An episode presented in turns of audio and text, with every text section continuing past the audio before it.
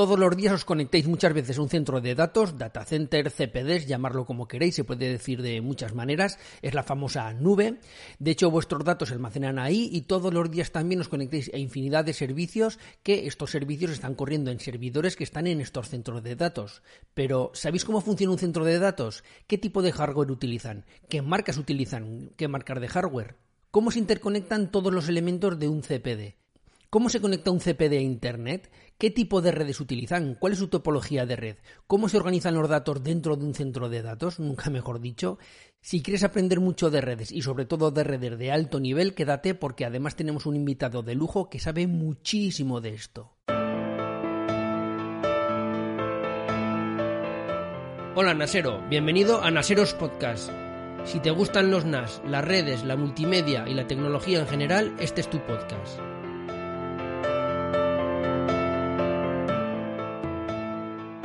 Hola de nuevo, Naseros. Hace mucho que no grababa, hace más o menos un año. No he querido mirarlo porque, bueno, para no darme un disgusto, por decirlo de alguna manera, pero bueno, debe rondar la cosa por ahí. No he estado parado. Los que me seguís ya sabéis que he estado muy activo, que he grabado muchos vídeos, que, he hecho muchas cosas, pero como precisamente no tenía tanto tiempo, el podcast se ha quedado un poquito de lado. Ahora lo quiero retomar y, bueno, qué mejor que volver con el gran maestro. Volver con Eduardo Collado de Tecnocrática.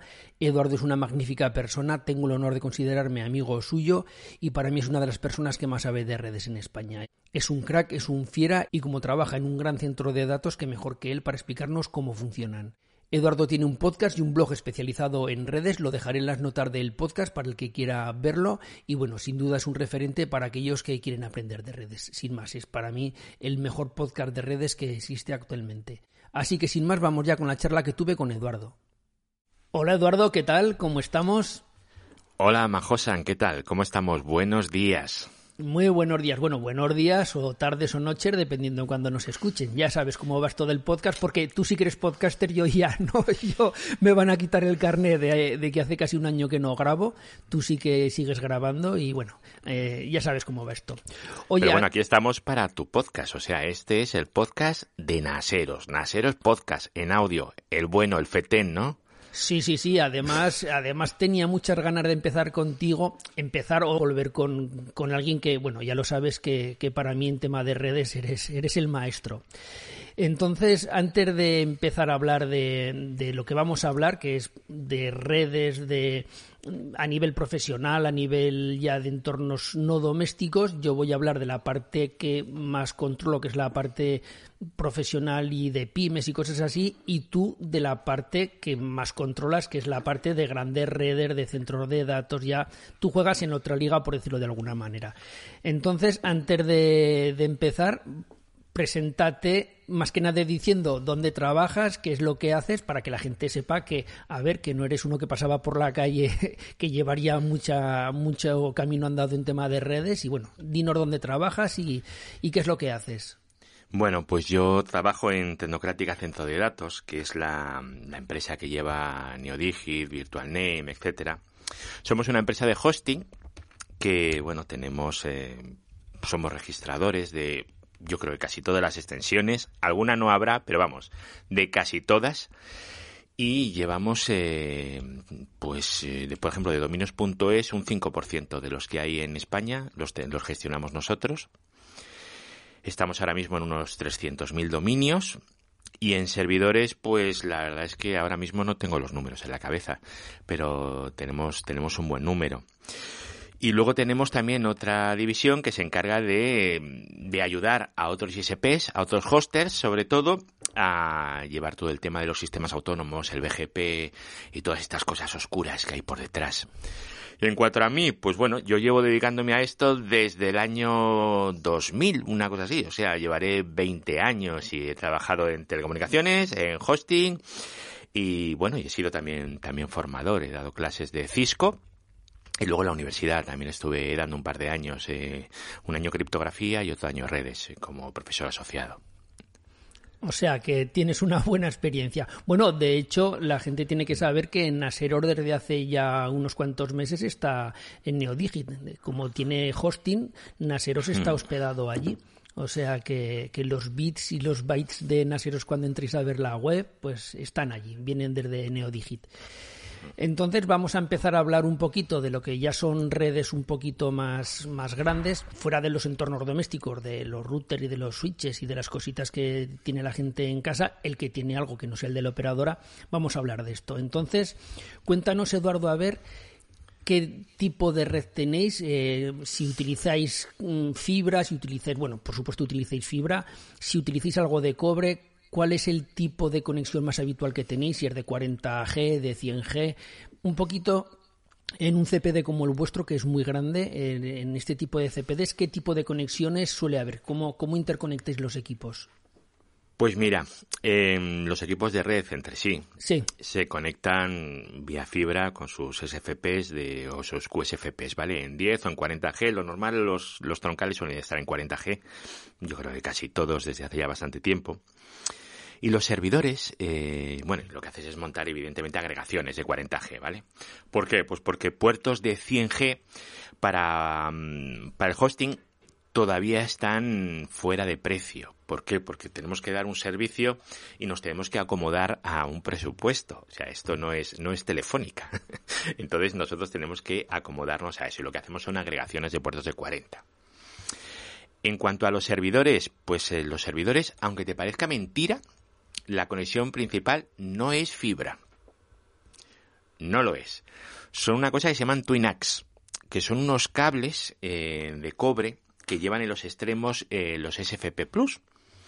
Los SFP Plus son los SFPs de 10G, pero en vez de llevar un conversor eléctrico óptico para convertir la señal eléctrica que sale del servidor en una señal óptica para, para que vaya por la fibra, es todo eléctrico.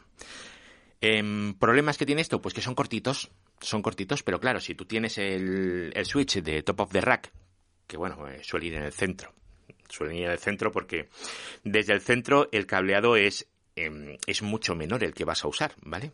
Al, final. No tiene por qué, pero bueno, normalmente sale mejor así y es más cómodo de gestionar. Y lo que se hace es utilizar estos latiguillos que ya vienen fabricados, entonces colocas en el servidor y pones en el, en el switch.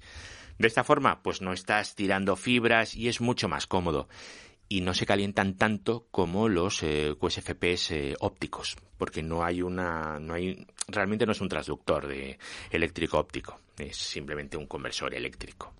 Sí, sería más parecido, para que la gente lo entienda, sería más parecido a un cable Ethernet, solo que en vez de ser Ethernet, en vez de ser un RJ45, es un cable que no funciona igual. Eso, porque van con otro estándar y es otra cosa. Pero bueno, hmm. para que la gente, si esto fuera un vídeo, podría enseñar yo alguno, eh, hmm. pero bueno, es para que la gente se haga una idea de, de cómo es. Por supuesto que estos latiguillos, estos twinaxiales, estos twinax que se suelen llamar, eh, son comprados ya con las medidas estándar que hay y cuando tiráis eh, fibra, eh, la fibra, esos latiguillos, o si utilizáis algo de cobre, que me imagino que, que Cernet casi no utilizaréis, cuando utilizáis fibra, lo mismo, la, la, fibra compráis de los tamaños que hay porque hay distintas medidas y compráis el que más o menos se adecua a lo que os hace falta, o en fibra sí que vosotros eh, os hacéis vuestros propios cables, eh, que es complicado, pero bueno, como se puede fusionar y se pueden hacer muchas cosas, los hacéis a medida o utilizáis medidas estándar y si sobra o falta un poquito, bueno, falta no, si sobra un poquito, pues eh, le deis una vuelta por el rack o por donde sea y ya está. Un poquito. No, a ver, nosotros tú piensas que usamos mucho cable, ¿vale? Entonces realmente los compramos ya de tamaños hechos. Eh, excepto algún cable extraño que algún día necesites un cable de 40 metros. Pero lo normal son, son latiguillos de hasta 5, 6, 10 metros, como mucho. Eso suele ser lo normal, ¿vale? No, no suelen, no suelen ser más grandes. ¿Por qué? Porque si quieres unir dos racks que están en posiciones muy dispares, no usas un cable directo. Vas a, a lo que se llama la Meet Me Room, que luego si quieres podemos hablar de ello. Sí. Y entonces ya lo que tienes son unos, unos patch panels en tu rack que ya tienen las fibras hechas, eh, que son fibras hechas a, medida. Eso no son latiguillos estándar, ¿vale? Son fibras a medida, esas en concreto, que unen tu rack con la Meet Me Room y sirven para unir varios, eh, varios racks o para darte una conectividad contra, yo qué sé, contra un proveedor de tránsito, contra un cliente o, o lo que sea.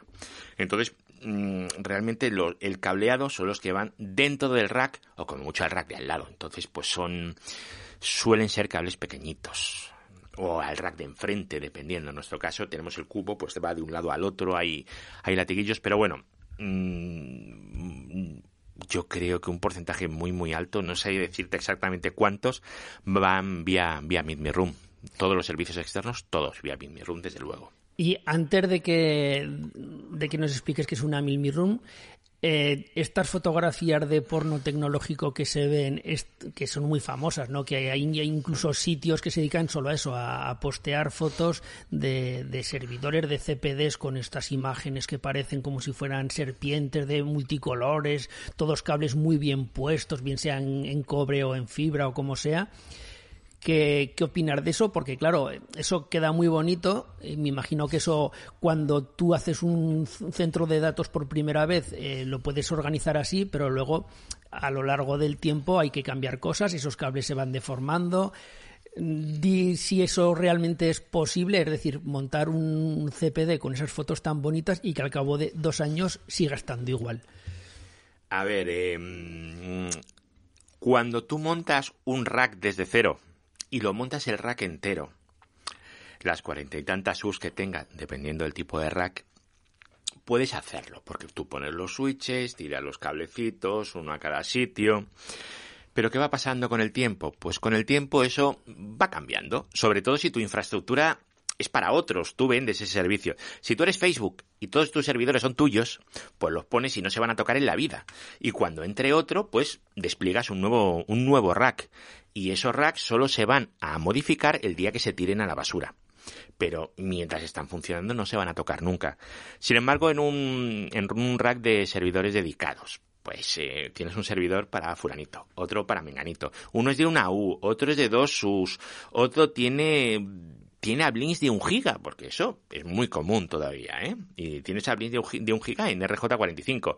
U otro, pues, yo qué sé, son unos, eh, son hipervisores que van con sus QSFPs, o evidentemente eso va cambiando. Y al final, pues eh, esos dibujos de porno que tú dices de cables tan monos, tan bonitos, tal. No, no, no, no, es muy difícil verlo, eso ya te digo, a lo mejor lo puedes ver en una empresa que monte el día cero y nunca tenga que modificarlo. Si tienes que modificarlo, evidentemente no. Es que no, no se puede, vamos, eh, es muy difícil. Yo no, no lo he conseguido nunca. Y luego imagínate, por ejemplo, que tienes que cambiar un switch porque se ha roto. Tú sacas el switch y tienes que volver a pinchar cuarenta y tantos cables.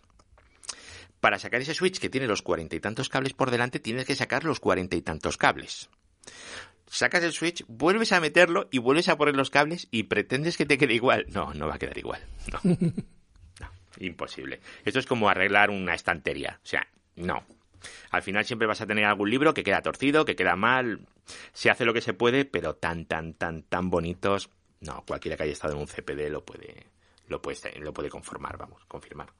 Yo, de hecho, puedo dar fe porque yo he estado en el CPD de, Eduardo y, no era así. Además, claro, ellos ellos y la mayoría de los CPDs tienen que hacer cosas muchísimo más prácticas, como él dice, porque tienes que meter, sacar racks, eh, se estropea un switch, tienes que meter un nuevo servidor. Entonces muchas veces el cableado va por el techo, va por debajo como en un falso suelo. Entonces es como si fueras mm, como unas rejillas que van por el suelo que por debajo de lo que vas pisando van los cables organizados, eso sí, no van todos tirados de cualquier manera, pero bueno, es una manera muchísimo más práctica, muchísimo más fácil de poder hacer una modificación o o cualquier otra cosa. Lo que pasa es que, claro, la gente, te lo comentaba porque la gente se piensa que es que realmente todos los CPD son así. Y a lo mejor me imagino que una persona que entra a un CPD, que antes de nada tengo que decir que no es fácil entrar a un CPD. Tienes que entrar con una persona que, que te conozca, que te invite a entrar, no es llegar y saludar y buenas que vengo a verlo, no es como una tienda para que me entendáis. Entonces, claro, a lo mejor me imagino que sí que te habrá pasado de gente que a lo mejor haya visto esas fotografías y cuando iba a ver vuestro CPD, si era algún cliente que quería verlo o algo, haya dicho, pero bueno, ¿y los cables cómo están tirados así? Si yo tenía el concepto de, o sea, un poco como deciros que guarro sois, que esto no está tan bonito, cuando lo que vosotros buscáis es otra cosa, es eficacia. A ver, em, Es que, es que tú no has visto un centro de datos chungo. sí, que he visto algunos, sí, pero bueno. Ah, A ver, eh, los de las fotos, eso de los cables todos perfectamente ordenados, es como cuando te sacan los vídeos de Maricondo con los calcetines organizados por colores, ¿vale? Eso es magnífico, es maravilloso, pero no, no puede ser porque no vas a tener tantos cajones como colores, es imposible. Y esto de los cables, pues es muy complicado, pero sí que se intenta mantenerlos todos, eh, todos bien. Lo que pasa es que tú fíjate, los dibujos cogen un, una, un montón de cables, a lo mejor 40 o 50 cables, y los embridan todos, cada palmo o cada dos palmos, y quedan todos fijos perfectamente y tienes ahí todo el, todo el rollo de cable. Si tienes que cambiar un cable, ¿qué haces? Desmontas las 200 bridas que hay y vuelves a hacerlo y es que, es que es imposible. Entonces tienes que tirar otro cable. Con lo cual, cuando un rack tiene vida, pues no se puede mantener. Es como una casa. Tú cuando entras en una casa y entras en la cocina y en la cocina está todo perfectísimamente, la vitrocerámica está nueva, la mesa está impoluta, ni una sola amiga, dices, aquí no comen. pues lo mismo pasa en los CPDs. Pero ojo, hay algunos CPDs a ver cómo te lo explico. Eh, yo recuerdo uno en el que había un, bueno, era un Juniper, me acordaré toda la vida, y era como si le salieran las tripas, o sea, como, como un alien que le estaba saliendo las tripas y salían mogollón de cables por el suelo y no se podía cerrar la puerta. Y de esos había un montón de racks. Eso no es aceptable. ¿Vale? Una cosa es que un cable, que todos los cables no estén perfectamente embridados dentro de lo que es la manguera, porque es que no se puede, y otra cosa es, eh, bueno, es que hay cosas que, que no creerías lo que han visto estos ojos. Sí, de vez en cuando también yo pongo alguna foto de lo que dices tú, porque también hay, igual que hay fotos de, de servidores de centros de datos muy, muy bonitos, muy bien hechos, también hay algunos que dan miedo. Incluso algunas veces he visto de, de alguien que le ha tocado reformarlo y la foto del antes y del después. Y antes se ve, pues, lo que dices tú, todo cables tirados por el suelo de un sitio a otro, un amasijo de cables que siempre digo lo mismo, como estos tíos tengan un problema, que es que además lo van a tener tal como está montado, ahora vete a ver dónde está el cable que falla, ¿no? Y gente que el antes y el después, y el después no tan bonito como estos tipos de fotografía que digo, pero bueno, eh, ya de otra manera mejor organizada y una cosita un poquito mejor. De todas formas, piensa que esas fotos tan bonitas que se ven no son de un CPD en producción, ¿vale? Son el día de la instalación. El día de la foto, sí. El día de la foto todos lo tenemos así. Bueno, todos no, pero muchos lo tenemos así. El día de la foto sí, ese día es una cosa maravillosa, le haces fotos todas las que hagan falta. Pero claro, es eh, pues lo que te he dicho de la cocina. Y luego hay otra cosa que también es muy importante que la gente no, no tiene en cuenta. Cada cable en un centro de datos tiene que estar documentado.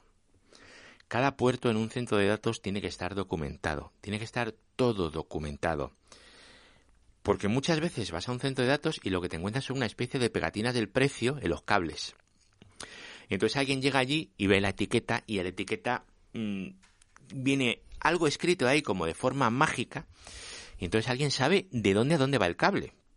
O sea, definir eh, cuál va a ser el tipo de, de, etiqueta que vas a poner. Esto va de tal puerto, en tal sala, en tal equipo, tal, tal rack, tal. ¿A dónde? Es una decisión muy importante también. Y eso no sé si alguna vez lo habéis eh, tenido en mente. Sí, sí, sí. Además, eso ocurre también lo mismo ya fuera del tema de redes. No deja de ser otro tipo de redes, pero ocurre lo mismo con los armarios, con los cuadros eléctricos. O con, o, o con, tú imagínate un cuadro eléctrico enorme donde le llegan un montón de entradas y salidas hacia motores, hacia, mm. hacia toda clase de, de, elementos que recogen esos datos. Bueno, son, hay cuadros que son realmente enormes y es lo mismo, es un amasijo de cables allí que ahora te falle un cable porque un motor tiene un problema o lo que sea, o un variador o cualquier otra cosa, y, lo que dices tú, si eso no está bien documentado, porque además encima en, en las redes eléctricas están eh, la maniobra, está la potencia, hay, hay, están los sensores, hay como varios circuitos paralelos y si no está bien documentado y de repente un motor falla y se para una fábrica porque para un motor, ahora vete a ver en el cuadro qué es lo que ha fallado, por qué ha fallado, qué cable era el que alimentaba, no sé qué. Es lo mismo, tiene que estar documentado sí, para sí, que sí. de una manera rápida se, se localice la avería e intentar solucionarla, si no o lo que ocurre muchas veces, que a lo mejor el tipo que llevaba el mantenimiento y todo, se lo sabía todo de memoria, lo llevaba todo en la cabeza, esa persona se jubila, se va y entra uno nuevo y ahora vete a ver cómo, cómo el tío lo hacía, ¿sabes? O sea que... Y luego hay mucha gente que, por ejemplo, te dice tal rack, tal U. La U es el espacio horizontal donde tú lo pones, porque la altura de un servidor se supone que es una U, ¿vale? Se llama así, una U. Eh, que son 3 centímetros con 30 y no sé cuántos. No sé de dónde ha salido esa cifra mágica, pero seguro que, ha salido de algún sitio. Se lo etiquetan como tal rack tal U, por ejemplo. Y a lo mejor en una intervención tienes que coger un servidor y bajarlo dos U's. Entonces ese cable, ¿qué haces? ¿Lo vuelves a tirar? ¿Lo vuelves a etiquetar? Ya no vale, ¿no?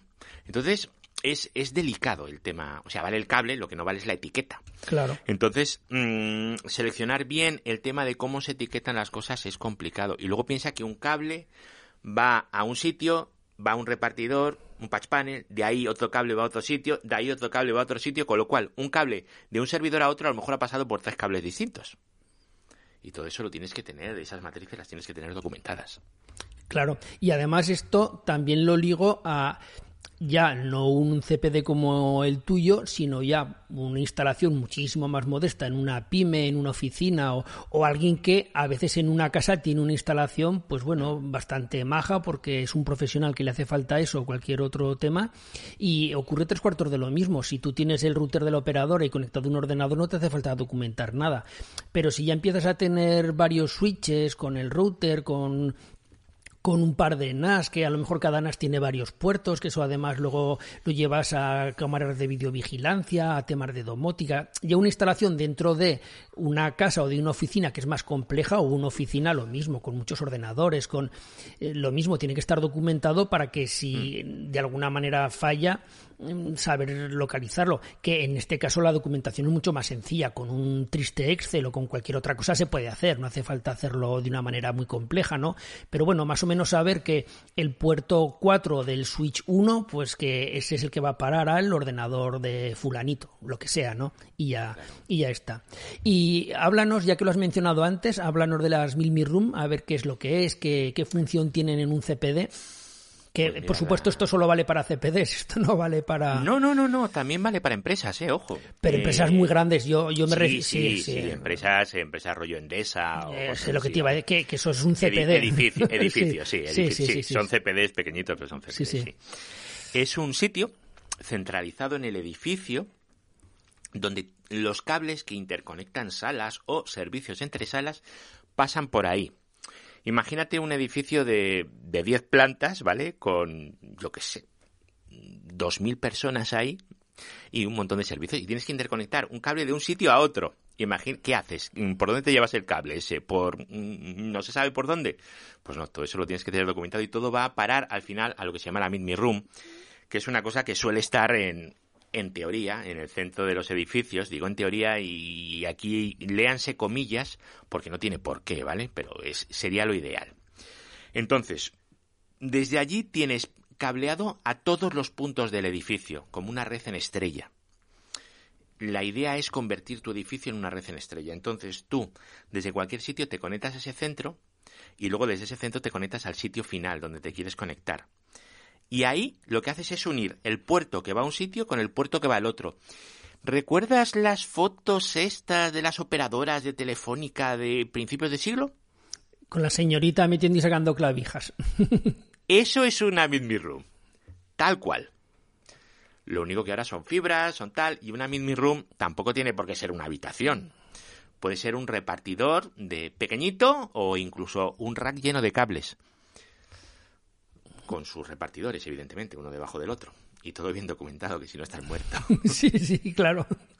Y, bueno, ya, ya que lo has mencionado, eh, una cosa que yo doy mucho la paliza y es que no tiene nada que ver la LAN con la WAN, es decir, nosotros podemos tener en una casa una conexión de fibra, perdón, de fibra no, de una DSL muy malo, una DSL rural que te llegan 2 megas por segundo, 2 megabits, pero dentro puedes tener un una conexión de red de 10G porque tienes tus servidores a 10G y dentro de tu red vas a 10G, eso sí, vas a salir solo a, 2 megabits por segundo.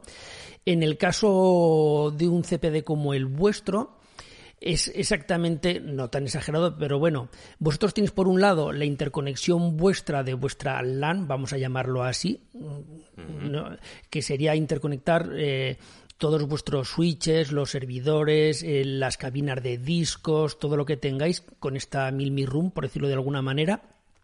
Pero luego, claro, vosotros tenéis que salir hacia afuera, tenéis que salir para que cuando alguien, como es en el caso de Nasiros, desde su casa quiera acceder a la web que está alojada en vuestro servidor, pueda acceder. Entonces, vosotros accedéis al exterior a través de una cosa que se llama BGP, que es un intercambiador. Ahora lo vas a explicar un poquito mejor. Y Explícanos un poquito qué es este BGP, cómo hace la conexión hacia el exterior en, estos puntos neutros y luego qué relación hay, tal como vosotros, qué ancho de banda tenéis contratado, por decirlo de alguna manera, y cuál es el, ancho de banda real que vosotros utilizáis para dar servicio a todo lo que dais servicio, mm, qué caudal utilizáis de, de entrada y salida hacia el exterior. Pues mira, el concepto de WAN y LAN es un poco difuso. vale, es un poquito difuso. Sí, sí, por, este eso lo, por eso lo decía que no es como en, un, hmm. como en una red local. Sí, claro. Mira, por ejemplo, te cuento, nosotros tenemos nuestros eh, tránsitos, que es la gente que a nosotros nos da conexión a Internet. Pero a su vez, nosotros damos tránsito a empresas. Nosotros vendemos conectividad a empresas, ¿vale? A, bueno, a empresas y a ISPs y algunos incluso más grandes que nosotros. O sea, lo hacemos, ¿vale? Em, entonces, nuestra LAN realmente es su WAN. Entonces, claro, es, un poco así. Verás, eh, una arquitectura de un ISP, vamos a poner un ISP pequeñito, ¿vale? Lo mínimo, vamos a poner lo mínimo imprescindible. Tienes dos routers. Los dos routers unidos entre sí. Y luego un router con una salida para un tránsito y otro router con otra salida para otro tránsito. Te estoy comentando la estructura que hay que montar para montar el, ISP primogenio, ¿vale? El primero que montas, cuando no tienes nada. Em, de tu router a el router exterior tienes que tener una cosa que se llama BGP, pero eBGP, porque BGP, que es Border Gateway Protocol, es un protocolo de los años de, bueno, los años 80, que es em, salvando las distancias, ¿vale? Que son muchas, porque es de pasar a la externa y tal. Es una cosa parecida a RIP, que cuenta saltos, ¿vale? Lo que pasa es que los saltos que cuenta eh, no son saltos de router, sino los saltos son sistemas autónomos. Entonces, lo primero que tienes que saber es que es un sistema autónomo. Claro. Entonces, un sistema autónomo es una red gestionada por, por una única empresa o entidad, se dice así, ¿vale? Es decir, la red tecnocrática sería un sistema autónomo la red de telefónica de España sería un sistema autónomo. Con lo cual, el salto por tecnocrática o el salto por telefónica para BGP cuenta como uno. ¿Vale? Entonces, eh, tú lo que tienes son prefijos. Prefijos es una, una red en BGP se llaman prefijos, ¿vale? Como el DNI. Vamos a dejarlo ahí. sí, Un identificador que identifica tú eres la red 1, tú eres la red 2 y ya está. Las direcciones IP. Sí. Vale. Entonces, ahora mismo, para que te hagas una idea del tamaño de esa tabla, la tabla de BGP está, pues, mm, creo que ya más cerca de los 900.000 que de los 800.000. Jolines. Redes distintas. Y esas redes, esos prefijos, los tienes que gestionar a tiempo real. Vale.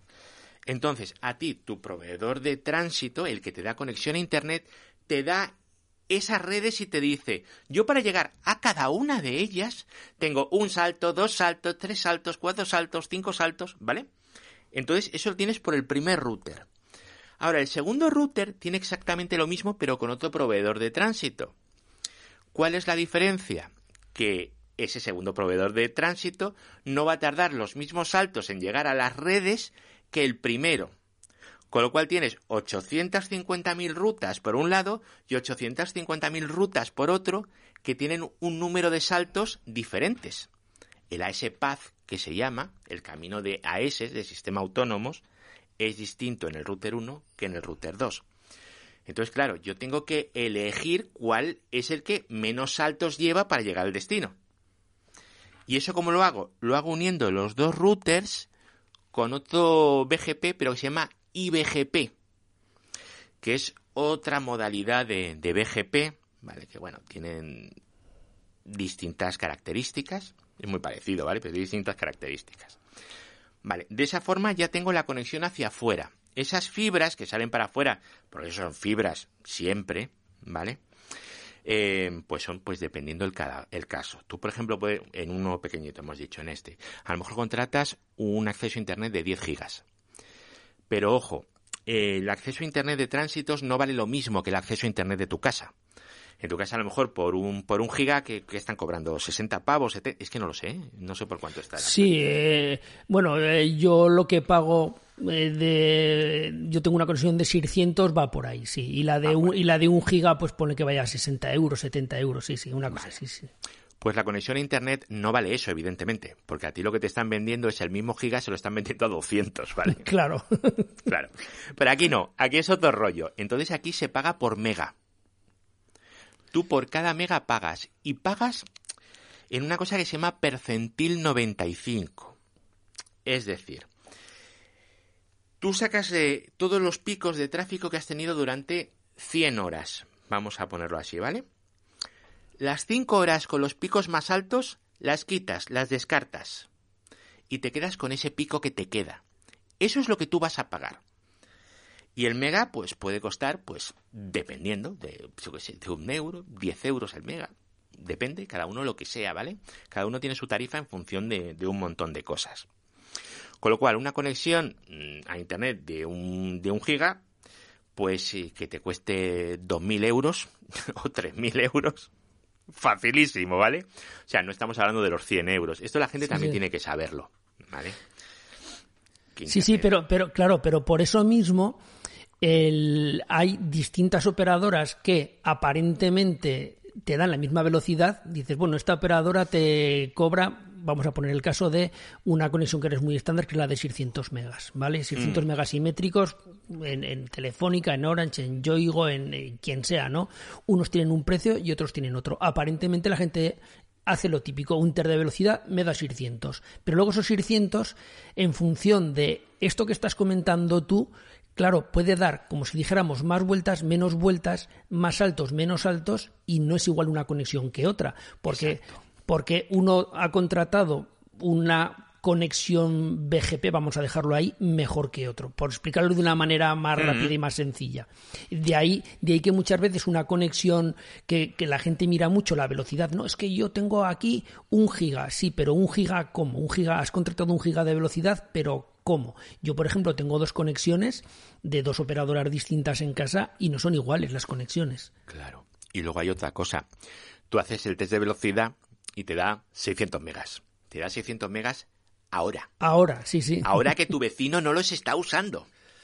Pero en un ISP, a lo mejor tus 600 megas o tus 2 gigas los estás moviendo todo el rato.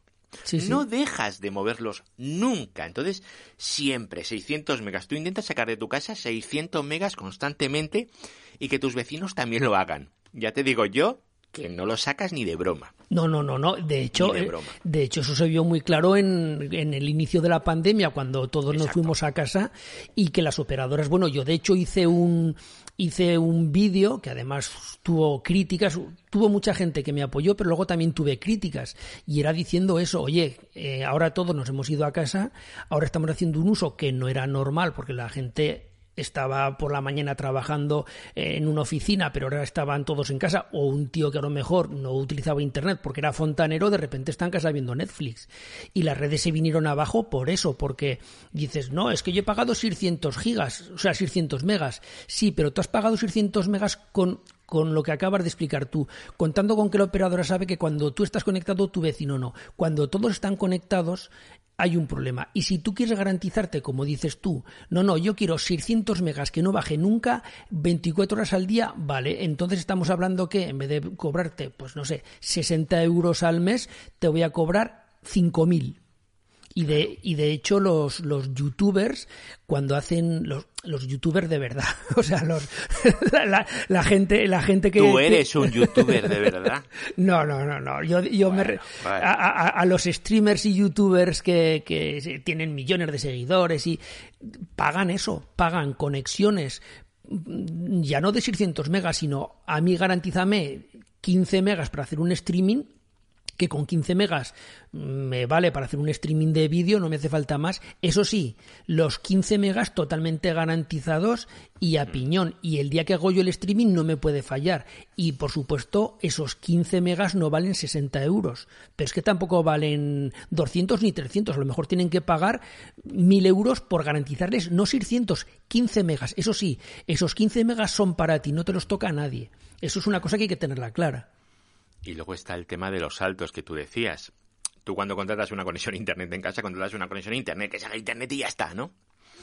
Pero claro, en el mundo de los CPDs, en un hoster, si tú tienes un servidor ahí, yo no puedo permitir que tú estés a más de 2 milisegundos de Google, por ejemplo. 2 milisegundos, ojo, ¿eh? Fíjate la burrada que estoy diciendo, ¿eh? eh Claro, eso es un tema que tenemos que controlar también. Y una cosa es Google, eh, Facebook, luego que desde Telefónica vaya bien, que vaya bien desde Orange, desde Vodafone, desde tal, ¿dónde, está, dónde están tus clientes? Es muy importante. Y luego tú tienes que tener conectividad con los operadores de tránsito.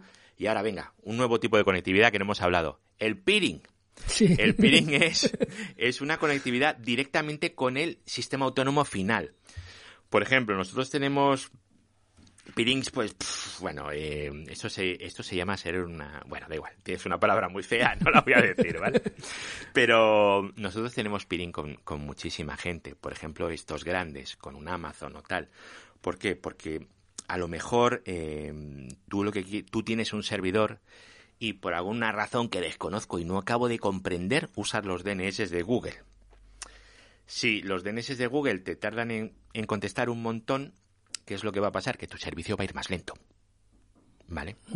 Por eso nunca tienes que usar los DNS de Google, ¿vale? Esto, perdonad que lo meta aquí, pero yo os lo digo. Y, es el que utiliza todo el mundo, quitado el que deja el, el que deja el de la operadora, que mucha gente ni sabe lo que es, y el router viene con sus DNS y ya está. Yo creo que el 90% pone el 8888, el, el de Google, pero el 90%, ¿eh? Bueno, ahora me va a odiar mucha gente, pero eso es ignorancia. ¿Por qué? Porque tú cuando le haces un ping, responde muy rápido. Pero es que el DNS no es el que te está respondiendo al ping, ¿eh? el DNS está detrás y tarda un montonazo. pero está tardando un montón. es muy, muy, muy lento. Pero bueno, entonces eh, tú tienes que tener conectividades pues con Telefónica, con Orange, con los que sean, con proveedores de lo que sea, para que cuando alguien pida, cuando tu servidor pida un contenido, eso se sirva rápido. Porque la velocidad de acceso eh, que tú tengas en tu casa es importante para que una web vaya más rápida pero no es el factor principal. Una web va a ir, te va a tardar lo que te va a tardar, a lo mejor te tarda 100, 200, 500 milisegundos, algunas tardan 4 segundos y eso sí rápido, eh, ojo, dependiendo. Sí, sí. Eh, ¿Por qué? Pues por un montón de cosas, los procesos que se generen en el servidor, carga de CPU, lectura de disco, eso afecta a la velocidad de la web también. Luego, eh, tiempos de resolución de DNS. Si tú estás en un ISP y ese ISP no tiene sus DNS y tiene DNS externos, pues más lento todavía. Que tengas un peering o que no lo tengas, es, el peering es para que la conectividad, al ser directa, tienes una conectividad en, un par de milisegundos. Si tienes que ir por internet por Coyen, por ejemplo, pues a lo mejor tarda 30 milisegundos. Sí, sí, es que además, por ejemplo, yo eh, la gente va a entender rápido lo que es el peering porque eh, hubo un lío bastante grande hace años con Netflix porque Netflix no tenía peering con, con, Telefónica. Claro, en España mucha gente tiene Telefónica, tiene Movistar. Entonces decía, ¿cómo puede ser que me tarde tanto y que me vaya saltos y que me baje la resolución Netflix cuando yo tengo contratados, en aquella época 300 megas era lo más habitual, yo tengo 300 o 600 megas contratados para ver una película que son 15 megabits por segundo y me va mal. ¿Por qué? Porque como no tenía peering, para tú ver Netflix, a saber esa conexión, la de vueltas que tenía que ir desde tu conexión con Movistar, si tú estás en Valencia, tenía que ir a Madrid, de Madrid a Bruselas, de Bruselas a Alemania, de Alemania no sé qué, hasta engancharse a a Netflix. Luego ya firmar un acuerdo de peering, los de Telefónica con, con Movistar, o sea, con, con los de mm, Netflix y ya la cosa mejoró muchísimo. Y por ejemplo, alguien que no tiene peering en España, que yo sepa, es Apple. Por eso, cuando hay una actualización de Apple y la gente se pone a descargar el sistema operativo nuevo que ha salido de, de iOS o de, o de Mac, ¿cómo puede ser que vaya tan lento? Que es que me está yendo a un megabit por segundo. Bueno, pues en parte viene por ahí porque no tienen peering, estar dando muchas vueltas. Eh, luego, además, las operadoras, como le saturan tanto el tráfico, lo desvían por otros sitios y aunque tú tengas tu giga contratado todo chulo con yo tengo un giga de velocidad, sí, sí, pero ahora mismo te estás descargando a un megabit por segundo una actualización de Apple, por poner el caso. ¿Sabes quién tiene un peering muy malo en España? Casi inexistente. Telefónica de Telefónica, sí. Telefónica de España, por ejemplo, eh, sale por una empresa que se llama Telefónica Wholesale, no sé ahora cómo se llamará, ¿vale? Etius, T-Data, ha tenido mil nombres, ¿vale? Entonces, si tú no tienes un buen tránsito o un buen peering, tu conexión se va a ir hasta Alemania y va a volver desde Alemania. ¿Por qué es eso? Porque hacer peering con Telefónica vale dinero. Hacer peering con Facebook es gratis, pero con Telefónica vale dinero, ¿vale? Cada uno comparte sus conexiones como cree conveniente. Así que yo creo que el peering debería de ser abierto a todo el mundo, pero hay políticas de peering que no son abiertas, como es este caso en concreto del que estamos hablando, de la S3352, ¿vale? No del de, no del de Data, sino el de, eh, Telefónica de España. Entonces, pues Hay, hay, problemas, claro. Sí, sí, y, claro, y ahora, por ejemplo, Telefónica está con toda publicidad y todo de que han saltado al, al giga, que ya ofrecen el, el giga, pero claro, eh, tiene esos problemas. Y a mi telefónica, ojo, yo tengo dos, yo tengo dos porque la tengo que tener porque a la larga si yo hago un vídeo de un router y hago un test y hago tal, mm, queramos que no, gran parte de, de las conexiones en España son de ellos. Y de hecho si no lo hago con Movistar la gente me dice, oye, lo podrías hacer con O2, lo podrías hacer con el famoso HGU de que te mm. pone telefónica, pero hay operadoras que además son para la gente peores, porque a lo mejor son rumanas, por ejemplo, esta de Digi. Esta me comenta... Lo hacen muy bien esos, ¿eh? Ojo. Claro, tú me comentaste que Digi, que tiene un BGP muy bueno, que lo están haciendo mm. muy bien y que tiene unas redes cojonudas. Y sin mm. embargo, tú le dices a alguien Digi que son rumanos y dicen, hombre, no vas a comparar una empresa rumana con... Yo estoy con Movistar con, con mi giga simétrico. Vale, vale, tira, tira. y yo, de hecho, estuve a punto de pillarme Digi, pero no me lo pillé porque, claro, porque cuando yo hago un vídeo tengo que intentar que lo tenga el máximo posible de gente, ¿sabes? O sea que, es así. Pero bueno, esto cuando ya has seleccionado el tienes eh, las velocidades que, que, contratas con tus percentiles 95 que se llama, ¿vale? Tu garantizado. Luego tienes también, ah, tienes, sabes cuántos saltos tardas en llegar por un router y por otro. Tú modificas tus políticas de BGP, porque BGP te permite hacer eso, para decirle, tú que por aquí das tres saltos, mejor no vayas por el de tres saltos y ve por el de cinco. Y esa barbaridad, ¿por qué queremos hacerla? Pues porque a lo mejor para pasar de un salto al otro tardo 20 milisegundos. Y por hacer esos tres segundos, esos tres saltos tardo 3 milisegundos. Entonces a veces me interesa que vaya por sitios con más saltos, con una S-Path mayor, que por un sitio que tenga menos saltos. Y ahí pues tienes un montón de atributos de BGP pero un montón, de verdad, no te das la idea de cuántos son, que si la local preference, que si el MED, que si el Waze en Cisco, que si... hay mogollón, ¿vale? Entonces, modificando eso, tú puedes modificar que tu router vaya por un sitio o que vaya por otro el tráfico.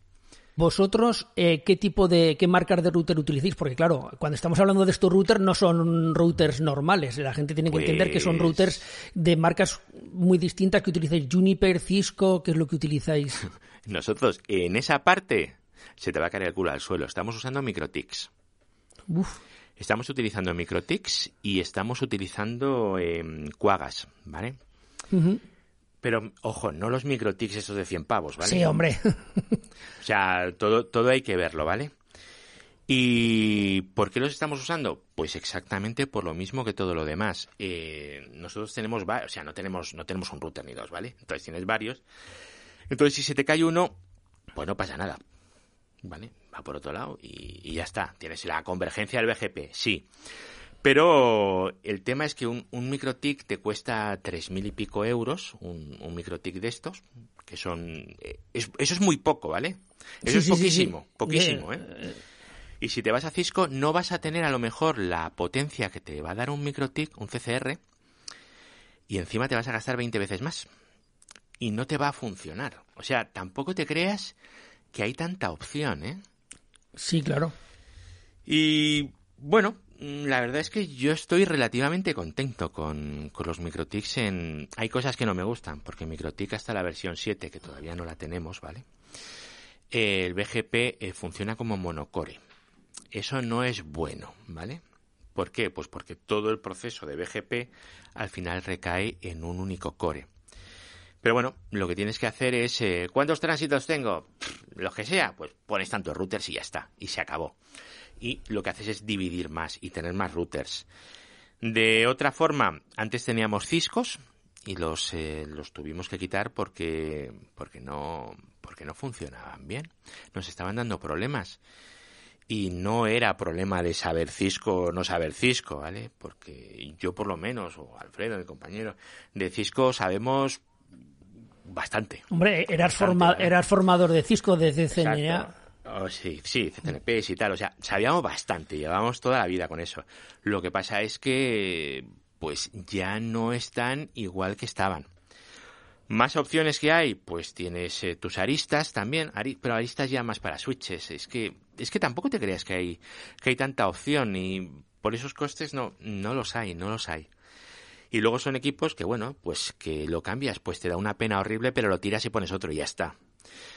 En cuanto te vayas a otro tipo de arquitecturas, mm, ahí ya es que... Sin embargo, en cuanto entras para adentro, los switches, pues ahí solo tenemos Nexus de Cisco, solo. O sea, no es, eh, no es lo mismo. ¿Un Nexus de Cisco vale caro? Sí. ¿Es más barato un MikroTik? Uf, infinitamente más. Pero es que los switches de MikroTik no dan, es que no, no son comparables a los Nexus. No lo son. Sin embargo, los routers, pues sí, lamentablemente sí. Y yo creo que hay que ser franco en estas cosas. Si tú te das una vuelta por un, por un CPD, vas a ver microtics, pero a patadas.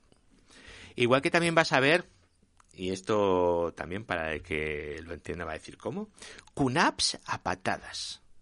QNAPs en un CPD. O sea, es una QNAP es una cosa, se supone que para casa, para una pyme, para Sí, para empresas grandes. De, hecho, QNAP se define como hasta 200 empleados, una cosa así. O sea, tiene, NAS potentes, pero potente para pyme, para pymes, pero, pero no para CPDs. Pero no es una cabina de, yo que sé, una tres par. No, no, no, no, no, ni No, no tiene nada que ver. Pues hay mucha QNAP, ¿eh? En CPDs. Muchísima, muchísima. Jolín. Entonces, a la pues gente que le, da vergüenza decirlo. Jolín, hay que decirlo. Yo QNAPs no tengo, pero si tuviera te lo diría. Pero bueno. Eh, eso en cuanto a la parte de las cabinas de discos, en cuanto a los discos. Sí, claro. bueno, explica, ya, ya que lo has mencionado, explica que es una cabina de discos porque, por decirlo de alguna manera, el cerebro está por un lado y el almacenamiento por otro. Explica, explica que es una cabina de discos y luego eh, qué tipo de almacenamiento tenéis. Me imagino que mucho SSD, si tenéis algo de mecánico será poco. Bueno, eh, backups, backups van en mecánicos. Explica qué es una cabina de discos y cómo tienes organizado los backups y cómo tienes organizado el almacenamiento. Una, cabina es un, servidor con muchos discos duros. ¿Vale? Eso es así, que esto lo explicas tú muchísimo mejor. es, una, es un servidor con muchos discos duros. La gracia que tienen es que tienen unas, eh, unas controladoras para manejar esos discos en condiciones. ¿Vale? No es lo mismo que tú en un PC de casa copies los datos en dos discos, que vas a tardar la vida, que es horrible, que hacerlo por hardware, que según que se entra, se multiplexe, se escribe los dos, o te gestionan pues los distintos tipos de writes como los tengas, ¿vale? Y, tenemos las controladoras que son que realmente son tarjetas o sea no es, eh, es, el servidor entero es como un servidor es que realmente una cabina una cabina es un rack sí sí es un rack no es un no es un servidor, ¿vale? Es dos metros de alto, sí. Lleno lleno de, servidores, mm. lleno de discos cada uno, cada uno con 24 discos o con los que sean, sí, Con lo que sea. Entonces tú tienes un par de controladoras normalmente en una cabina y luego tienes unas cosas que se llaman bandejas. Las bandejas es el sitio donde tú metes discos. Entonces tú metes discos y discos y discos y discos y una bandeja y cuando se llena, pues metes otra bandeja que se controla desde esas controladoras. Nosotros, eh, ahora yo no, ya no la tenemos, pero llegamos a tener una mm, una que era, era un rack entero, o sea, era... Pero claro, el problema que tienen las, eh, las cabinas es que son equipos muy sólidos, pero como se te caiga el equipo entero, tienes un problemón, pero gordo. que a ver, rarísima vez, ¿vale? A mí solo me ha fallado una vez una cabina, ¿vale? Y era pequeña, o sea que hubo suerte. Pero veréis, eh, la cabina es donde tú guardas información, los discos. ¿Qué es lo que pasa? Pues que los discos no es donde tú guardas tu documento de Word. Un por ejemplo, un fichero puede ser un, un VMware y el disco duro de esa máquina es un fichero que puede estar en esa cabina. O sea que realmente la cabina está corriendo máquinas enteras. Entonces tienes en los hipervisores, en otras máquinas diferentes, corriendo la RAM y la CPU de ese servidor y todo el servidor entero está metido ahí. Con lo cual necesitas la combinación de ambas. Eso es si usas cabinas. No sé si lo he explicado un poco así o no. Sí, sí, tendrías como un ordenador que es la CPU con la RAM, pero luego el disco duro en vez de estar pinchado dentro del mismo servidor, dentro de eso estaría a través de eh, un cable, me imagino, de 40G, de 40 gigas, o de lo que sea. O de lo que sea, bueno, de lo que sea, y lo tendrías en otro sitio distinto, físico, en, en, en otra en otro rack, en, en otro armario, por decirlo de alguna manera. Y ese, arma, y ese armario lo tienes lleno de discos y cada y, y, tienes, por decirlo de alguna manera, un montón de, no sé exactamente así, pero bueno, como si tuvieras un montón de ordenadores juntos y luego un montón de discos juntos en otro lado y ya está. Y, todo unido por red y todo unido por red de tal manera que puedes jugar, porque claro, tú ahora mismo tú tienes un ordenador que su disco duro está en, en otro sitio, en otro rack, pero en un momento puedes decir, no, ahora en vez de tenerlo en el, en el armario 1, lo tienes en el armario 2, o en vez de estar en el disco que lo tienes en la bandeja tal, por lo que mm. sea lo, lo tienes en otra bandeja, en otro, en otro sitio. Es como tener el cerebro por un lado y el almacenamiento por otro. Y eso te da una versatilidad tremenda, porque claro, vosotros lo hacéis todo a base de bloques, me imagino. No, no lo hacéis por bloques. A, cuenta, cuenta. Ahora te cuento, ahora te cuento. A ver, eh, las cabinas eh, están muy bien porque tú tienes una cabina, tú exportas un volumen y entonces tú te conectas por ISCASI o por lo que sea, sí, sí. en este caso sí, a, a tu cabina y está muy bien. Entonces te conectas al mismo volumen desde varios hipervisores. Entonces tienes una máquina corriendo en un hipervisor o en otro o en otro y todo corriendo ahí.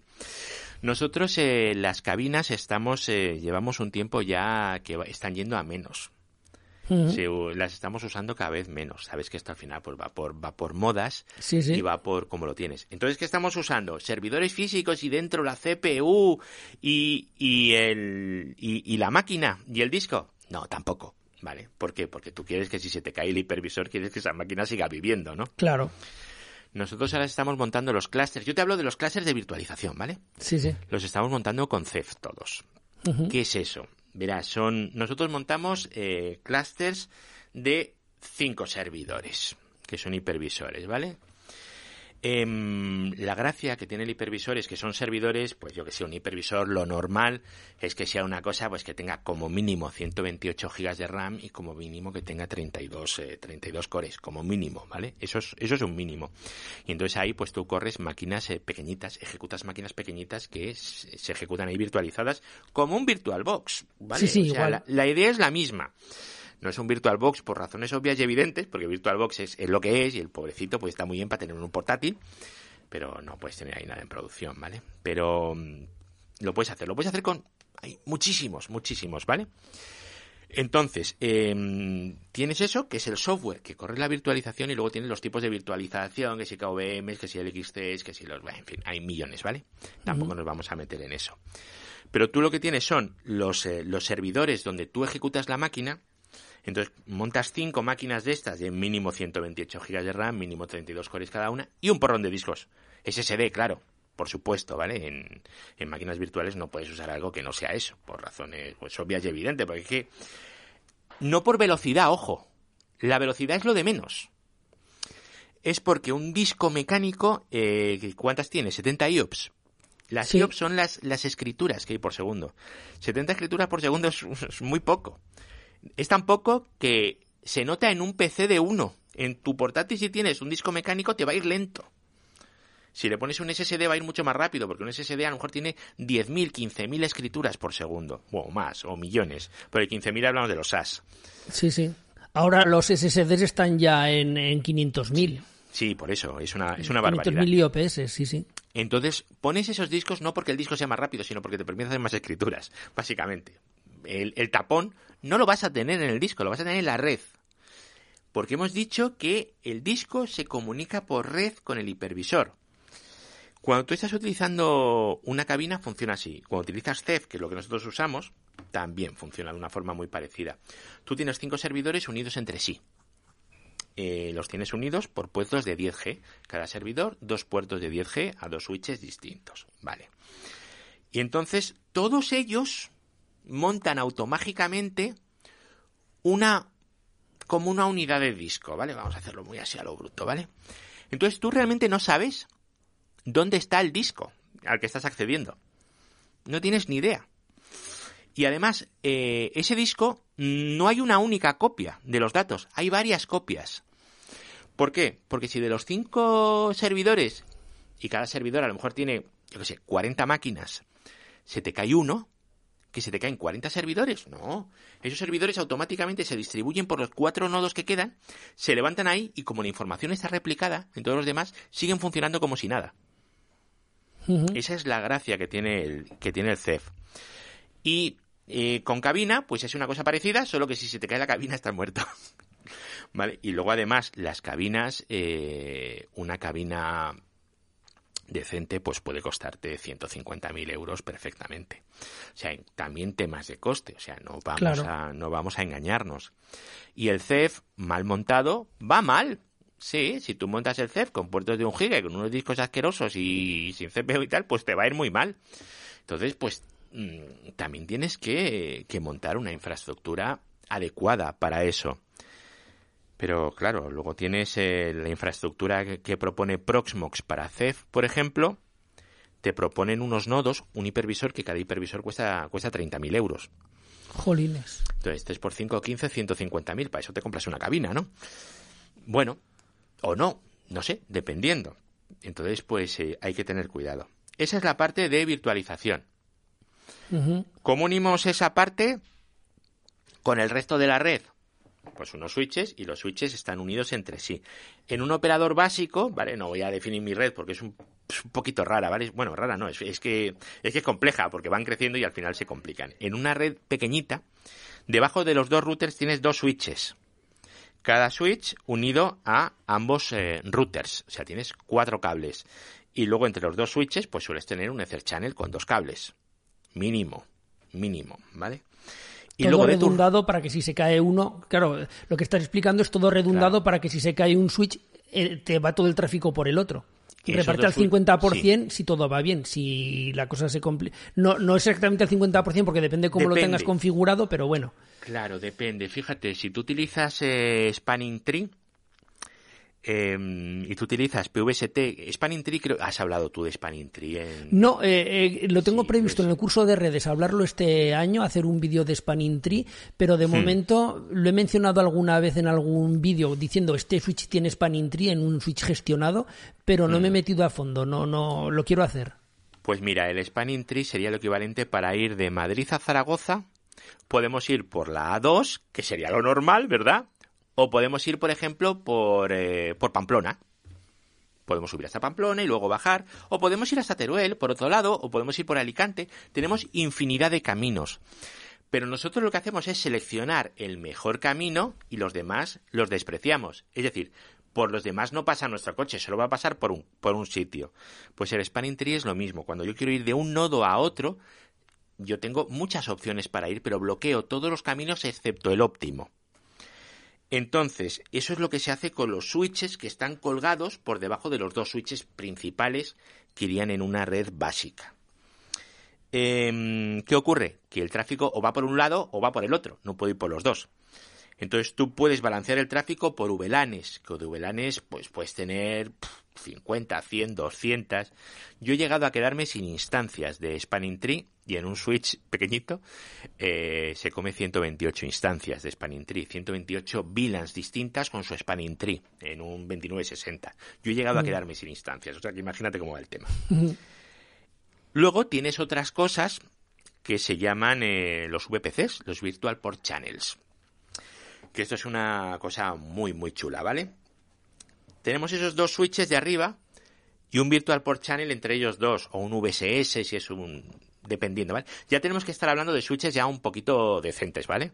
No hablamos ya de switches ya grandes.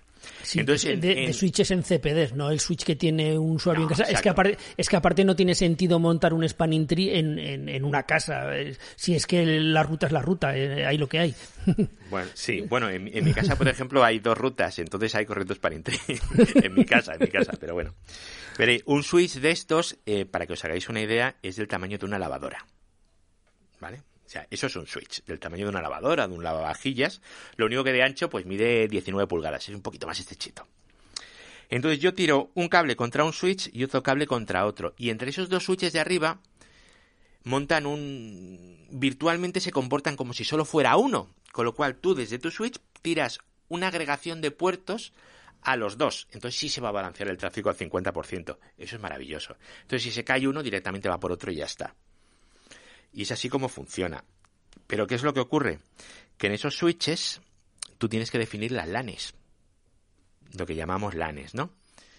Eh, yo qué sé, la 4440 barra 24, porque hemos definido un barra 24, 256 IPs para un rango. antes de que sigas, un barra 24, también lo explicaré este año, un barra 24 es la famosa máscara de red. Eso que poner 255.255, bueno, pues es eso, pero, eh, pero cuando hay distintos tipos de máscaras y bueno, el, en este caso, pues bueno, son unas máscaras que admiten más ordenadores o más equipos, vamos a dejarlo ahí, mm. para decirlo de una manera rápida y sencilla. Sí, esto a la definición técnica es que los eh, si es un barra 24 significa que los 24 primeros bits de toda la lista de los 32 bits definen la parte de red. Esto ya lo explicará Majosan ya lo cuando corresponda, ¿vale? Entonces, ¿qué ocurre? Tú, desde tus routers, pones ahí, bueno, desde los switches sería en este caso, estamos hablando del operador mínimo, ¿vale? Del ISP mínimo. En esos dos switches, que solo tienes dos routers de BGP y dos switches principales, ¿vale? Defines el gateway de esas redes que van a estar por debajo. Por ejemplo, una VLAN, la VLAN 100 tiene de gateway la 44441. Vale, y entre los dos montas, eh, puedes montar un VRRP, un HSRP, puedes montar lo que tú quieras, ¿vale? Para darle una redundancia. Entonces, ¿qué pasa? Los routers de BGP, los de arriba, ¿cómo conocen la red desde abajo? Porque entre tus routers y los routers que corren BGP contra los routers de abajo, los switches de abajo, en una red mínima, ¿vale? Están corriendo una cosa llamada OSPF normalmente. Entonces, ¿qué pasa? Que esas rutas que yo tengo definidas, esos gateways en los switches, se redistribuyen, o sea, entran en OSPF y por OSPF lo conocen los routers de arriba. Con lo cual, cuando desde tu casa estás preguntando por naseros.com, te dice el DNS, está en tal IP, vas a esa IP que llegas a unos routers que hablan BGP. Esos routers dicen, a ver, ¿qué IP tiene este? Este es de esta red. ¿Esta red por dónde llego? Llego por aquí. Se lo mandan al gateway de esa red y ese gateway de esa red se lo mandará a su servidor. Y de esa forma tenemos el camino desde el servidor hasta lo que es la salida a Internet en un ISP mínimo, ¿eh? O sea, esto se puede hasta el infinito. Hmm. Y en medio, pues puedes poner tus firewalls, tus... Eh, lo que quieras, tus IDS o todo lo que tú quieras. Sí, sí, sí. Y bueno, y vosotros, eh, claro, porque ahora que has mencionado los IDS, IPS, todo esto, claro, no deja de ser más complejidad para una red. Ya, por lo que estás comentando, bueno, la red, como puede imaginar la gente en un sitio de estos, la red tiene cierta complejidad porque lo que ha explicado es una parte mínima porque es eso multiplicado por muchos equipos y por muchas cosas, ¿no? Cuando tienes que entrar o salir con datos, ya de por sí tiene que ir a mil sitios y hacer mil cosas y pasar por los switches, por los routers, pero luego encima de todo esto se le añade la complejidad de Claro, eso hay que protegerlo de alguna manera para que no tengas un ataque de denegación de servicio, para que no haya accesos indebidos. Vosotros, ¿cómo tenéis montados los IDS, IPS, los firewalls? ¿Qué medidas de seguridad tenéis? ¿El firewall eh, cómo lo tenéis configurado con, con, claro, un firewall por hardware, cómo lo tenéis, cómo lo tenéis configurado. Pues Explícanos la parte de seguridad hay firewalls por hardware y luego, eh, y luego todas las máquinas, todas, absolutamente todas, tienen además su propio firewall, ¿vale? Pero mm, aquí es que, claro, tenemos que tener en cuenta que la seguridad no son solo firewalls.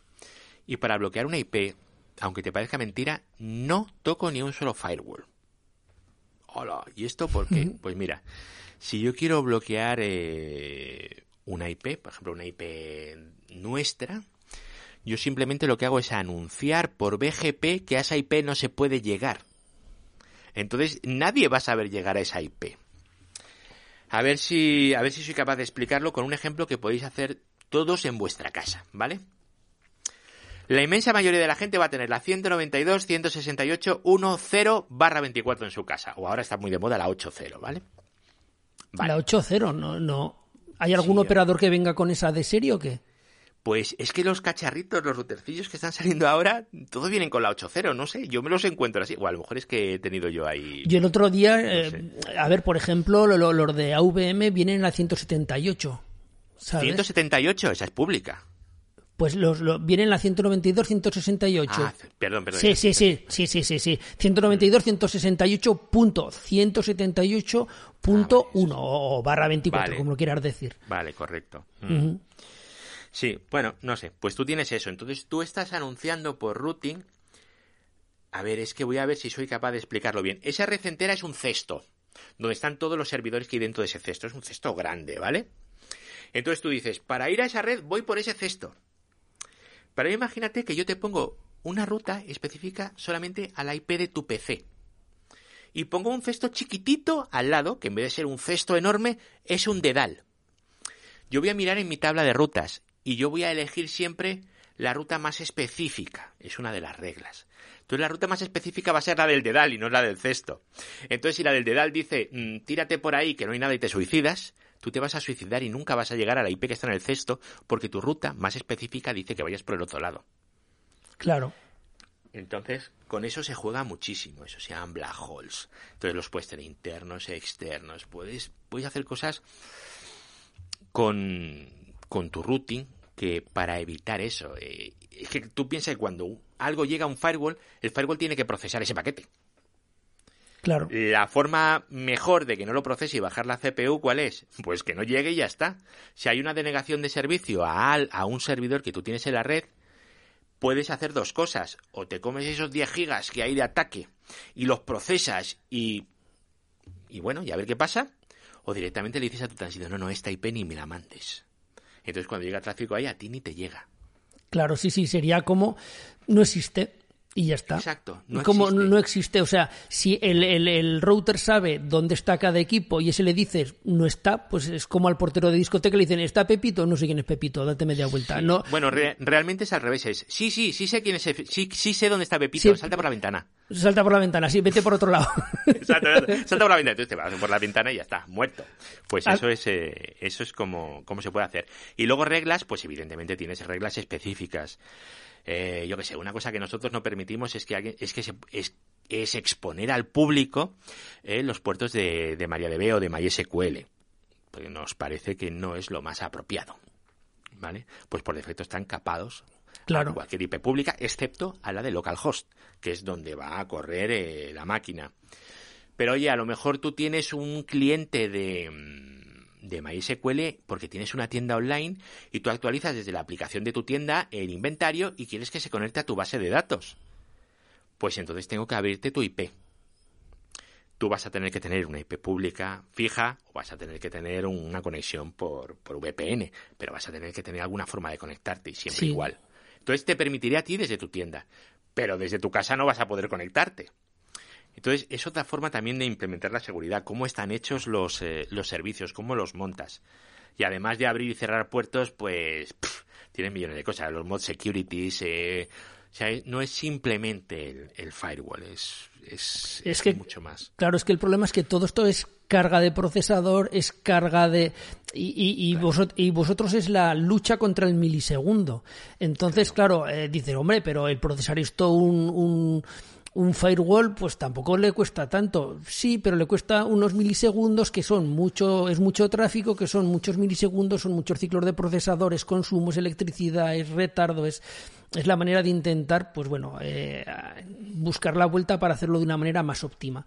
Que además tengo que decir una cosa, que todo esto que está explicando Eduardo a otro nivel, evidentemente, a otro nivel mucho más bajo, pero todo esto de routing, porque esto no deja de ser capa 3 de, red, no deja de ser, ahora que he hecho el vídeo explicando el modelo OSI, es capa 3, es, es, routing, y esto se puede hacer con un microtic barato en casa para hacer pruebas. O sea que, de hecho, estoy dudando, te lo digo ya, Eduardo, estoy dudando si este año hacer algo de microtic en, en YouTube porque me da miedo, me da miedo explicar cosas de Microtic porque es llegar y comprarte un router de 40 euros, o sea que la prueba la hacer fácil, pero me da miedo de que luego la gente se meta y, me inflen a correos. El problema es que son le pasa lo mismo que al Windows, que es muy fácil hacer algo, pero no sabes el que estás haciendo. Entonces eso le pasa a mucha gente. Y luego en Microtic, a ver, eh, que los micro de 40 pavos, que es un móvil, ¿vale? Es, lo mismo que un móvil, no, es algo más sofisticado. Eso tiene el rendimiento que tiene. Sí, pero yo no, yo lo digo para probar en casa mm, para aprender. o sea, no, o sea, yo, yo digo para, pues bueno, eh, ahora ha sido la gente a dormir y tengo la red para mí solo, pues bueno, en un momentito despincho el router de la operadora, pincho el Microtic, me mm. pongo a hacer mis pruebas, mis juegos, mis cosas para aprender. Ojo, o también se puede hacer si no virtualizado, porque Microtic tiene el router OS, tiene el sistema mm. operativo gratuito, por decirlo de alguna manera. bueno, tiene una licencia de 24 horas, que te puedes bajar la versión para X86 o incluso la de CHR, pero si no pagas la licencia, lo único que pasa es que tu ancho de banda máximo es de un mega. Es de un mega, con lo cual, pues para hacer prueba, pues ya te vale pero para probar te vale, o, si no, que vale la licencia para tener el giga. Eh, 40 pavos. 40 pavos, o sea que no estás hablando de dinero, o sea que, que te quiero decir que el sistema operativo es gratis, tú te lo instalas en un NAS o te lo instalas en un ordenador pagas la licencia, si no quieres para ver cómo va la cosa, no pagas la licencia y, lo tienes ahí y ya está. O sea que eh, para empezar a probar, o sea, no es, no es decir ahora te tienes que comprar un router que vale mil euros para empezar a hacer estas pruebas. No, no, es, es comprar o bien el hardware que es muy baratito por 40 pavos o bien virtualizado que no tocas nada de casi no rompes nada y ya está. Eso sí, tienes que tener dos tarjetas de red es la única. Mínimo, mínimo. claro. para hacerla. Por ejemplo, los NAS tienen la ventaja de que los NAS sí que tienen dos tarjetas de red. Bueno, no necesariamente. Puedes hacer una cosa, se llama router on stick. Sí, pero es complicarlo mucho. si estás intentando aprender y ya de salida no tienes. O sea, eso te, eso te vale a ti. Pero si dice alguien, quiero empezar a aprender, me lo voy a meter en el NAS o mira, un ordenador viejo que tengo, oye, que una tarjeta de red que vale 20 euros. Tienes un ordenador viejo en, un, en el trastero que ya tiene una tarjeta de red, porque todos tienen quitado que sea un ordenador del año 80, pero bueno, te compras una tarjeta de red por otros 20 pavos, se la pinchas y para probarte vale. O sea, no hace falta. Estamos hablando de inversiones mínimas, de hacerlo baratito y todo esto que estás comentando tú se puede hacer a otro nivel, a otra escala. Pero bueno. Sí. Mira, yo cuando, cuando empecé con esto de las redes, en aquella época no había VMware, no había, no había nada, ¿vale? Entonces todos empezamos con lo mismo, nos tuvimos que comprar un Cisco 2501, que unos Ciscos de metal enormes y tal, que tenían un puerto de Ethernet. Uno, solo uno. Y entonces, claro, eh, estas cosas no había más forma de hacerlas. Luego tenías unos cables, unos DB60, pero bueno. Con el MikroTik sí. Eh, aquí se ha democratizado muchísimo lo que es el acceso a conocer la red. Y yo, yo sí que lo recomendaría que la gente se lo instalara y que jugara con ello. Y yo, de hecho, ahí no lo quería contar, pero bueno, ya que estoy contigo lo voy a contar. Eh, el otro día estuve haciendo unas pruebas con un ONT que va mm. metido dentro de un SFP. Es un conector SFP normal y corriente de, eh, de fibra pero que lleva ya dentro un ONT, un, un, un, GEPON. Entonces eh, hice las pruebas y nada, va muy bien. Bueno, fíjate si, si va bien que directamente ni lo pinché en un router, lo pinché en un switch y ya está. Y nada, probé con Movistar, probé con Pepephone, funciona. Y el siguiente paso es eso, ya pincharlo en un microtic, en un microtic que tenga un puerto SFP que vale 40 pavos, eh, no hay más no, no, no vale más. Entonces, bueno, la, la única cosa es esa, que ese eh, vídeo no sé si lo llegaré a hacer, porque una cosa es hacer pruebas y otra cosa es que el router de tu casa lo pones con este sistema y lo que dices tú, si tocas lo que no tienes que tocar y dejas a la casa sin internet, el niño te puede matar si se queda sin conexión en el teléfono y si la mujer le dejas a mitad de ver la película en Netflix, pues también te puede matar. O ahora que las clases son por internet de los chavales. También es verdad. O sea, que, te quiero decir que estas cosas están muy bien, pero hay que saber lo que se hace o tener una línea de backup, tener dos líneas eh, que si, oye, tumbas una o una para hacer pruebas y la otra pues la red principal de casa o, de la oficina porque Microtik tiene precios muy buenos pero no está pensado para el entorno doméstico no, no tiene no es un TP-Link, un D-Link, un Asus no es un router fácil de manejar ¿sabes? Es que tienes que saber redes claro es lo que tiene sí sí, está claro bueno, pues Eduardo, uy, ¿cuánto rato llevamos? Llevamos ya más de una hora. Pues no sé, yo creo que ya le hemos dado un vistazo bastante rápido y, nada, eh, darte las gracias por venir. La verdad es que da gusto hablar contigo porque, bueno, eres un libro abierto, sabes un montón y, explicas muy bien todo. Y nada, eso, a ver si repetimos otro día más y, encantado de que hayas venido al regreso de Naseros.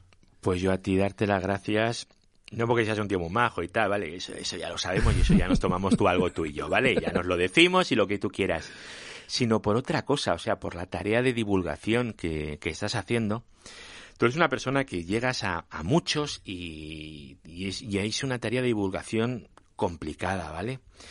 Porque la, la gente no, no, no sabe de redes, no sabe.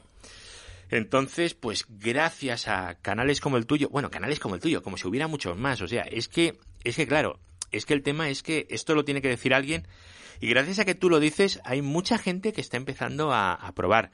Lo único es que me da la impresión que te tienen que estar crujiendo a emails constantemente, pero no te lo puedes ni, no te lo puedes ni imaginar. De hecho, ahora me llegan, ayer lo hablaba con, con Decar, que tiene hmm. un podcast, y ahora el 90% de, de los correos o de las preguntas que me llegan son de redes. Y es porque, claro, NAS no todo el mundo tiene un NAS. Bien, porque no le hace falta o porque no lo tiene, porque no todo el mundo le hace falta un NAS. Pero todo el mundo tiene una red. Entonces, y encima cada vez la red se utiliza más, porque antes sí, era para conectarte a Internet, pero es que ahora tienes la tele para ver el Netflix, el niño para hacer los trabajos del colegio, eh, los que ya están con domótica, esos ya la red la, saturan y a todos les va malo. Si no lo saben hacer, entonces, claro, ahora me están llegando muchas preguntas de redes y este curso y esto que estoy haciendo es porque la gente no tiene formación de redes, pero lo utiliza todos los días. Entonces, eh, como cada día la red es más importante, es más compleja y, pues bueno, hay que tener unos conocimientos mínimos, porque si no tienes esos conocimientos mínimos, pues no puedes hacer las cosas. Y tienes que tener una mínima base, porque si no tienes esa mínima base de teoría o como lo quieras decir, es muy complicado a nadie explicarle algo. O sea, si tú no sabes qué es un carburador o qué es un pedal del freno, ¿cómo te van a enseñar a conducir? Por lo menos si te dicen pisar el freno, tienes que saber lo que es un freno, para qué sirve el freno en un coche. Entonces, bueno, esa es la labor que estoy intentando hacer ahora, explicar cosas de redes a un nivel poquito a poco, mire, metiendo más, pero bueno, por lo menos tener las ideas básicas. Hmm. Y la explicación del modelo OSI, de cómo se mete en una caja y tal, o sea... Ah, has visto el vídeo. claro. me, costó, me costó un montón el pensar una analogía, el que fuera entendible. Pues nada, muchas gracias por todo. Pues nada, gracias a ti y nos vemos en la próxima. Esto ha sido todo, espero que hayáis aprendido mucho. Os animo a suscribiros al canal de YouTube de Naseros porque ahí estoy impartiendo un curso de redes desde cero para empezar a aprender un poquito sobre redes porque siempre va bien ya que todos las usamos a diario. Bueno, pues un poquito entender cómo funcionan ya que cada día estamos más conectados. Como ya sabéis, también está el blog en www.naseros.com. Ahí está todo centralizado, los podcasts, los vídeos, los dos grupos de Telegram. En este tiempo he creado un grupo de Telegram. Aparte del grupo de Telegram de Naseros está el de Narceros, que precisamente lo creé un poco específicamente para redes a raíz de este curso de redes que estoy dando en YouTube. Y bueno, os animo a que entréis porque vais a aprender mucho. Todo esto que estoy comentando lo vas a tener en las notas del podcast. Y bueno, de nuevo darle las gracias a Eduardo por prestarse a contarnos cómo funciona un CPD. Y nos oímos en la próxima. Un saludo, adiós, bye bye.